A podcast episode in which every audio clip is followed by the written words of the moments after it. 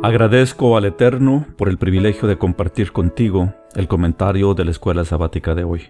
Hoy es jueves 12 de marzo 2020. El comentario de hoy he titulado El Hijo de Hombre. Hemos ya visto detalladamente que en el capítulo 10 de Daniel, la imagen visible del Eterno, quien es Yeshua, se presenta al profeta después de 21 días de oración y aflicción. Teniendo en cuenta que es una entrevista de uno a uno, el resto del capítulo resultará más fácil de digerir.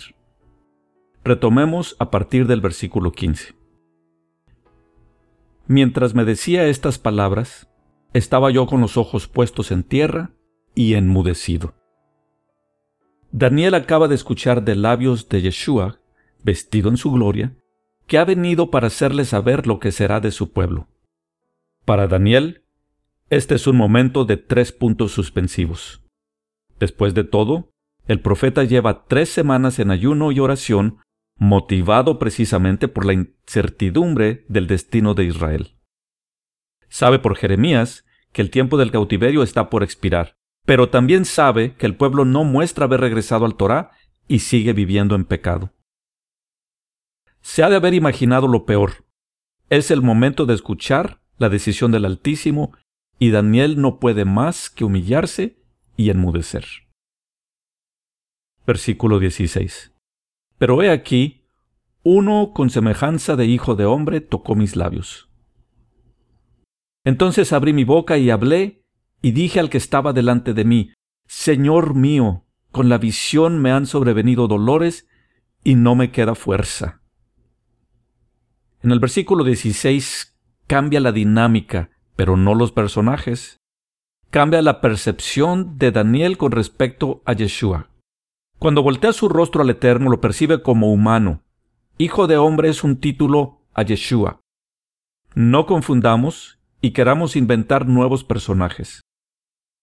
Después de un momento para asimilar lo que está pasando, ajustar sus pupilas a la intensidad de la luz y entender quién es al que tiene enfrente, Daniel cae a cuentas que su visitante tiene aspecto humano después de todo.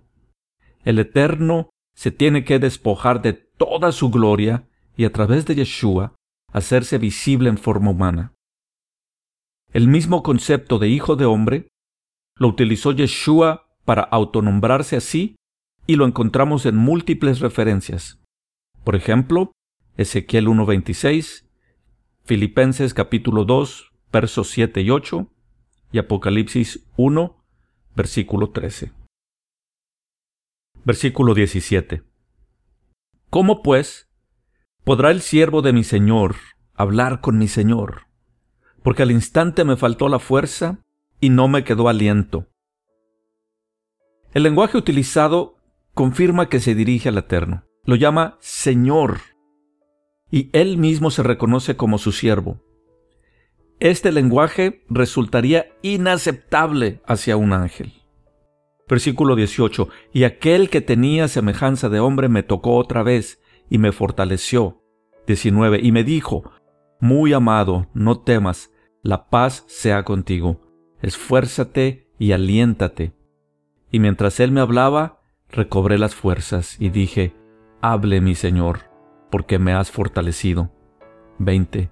Él me dijo, ¿Sabes por qué he venido a ti? Pues ahora tengo que volver para pelear contra el príncipe de Persia, y al terminar con él, el príncipe de Grecia vendrá. Pero yo te declararé lo que está escrito en el libro de la verdad, y ninguno me ayuda contra ellos, sino Miguel, vuestro príncipe. Primero el Eterno se asegura que Daniel está en condiciones de escuchar. Está a punto de abrir la cortina y mostrarle lo que ha de ser del pueblo de Israel.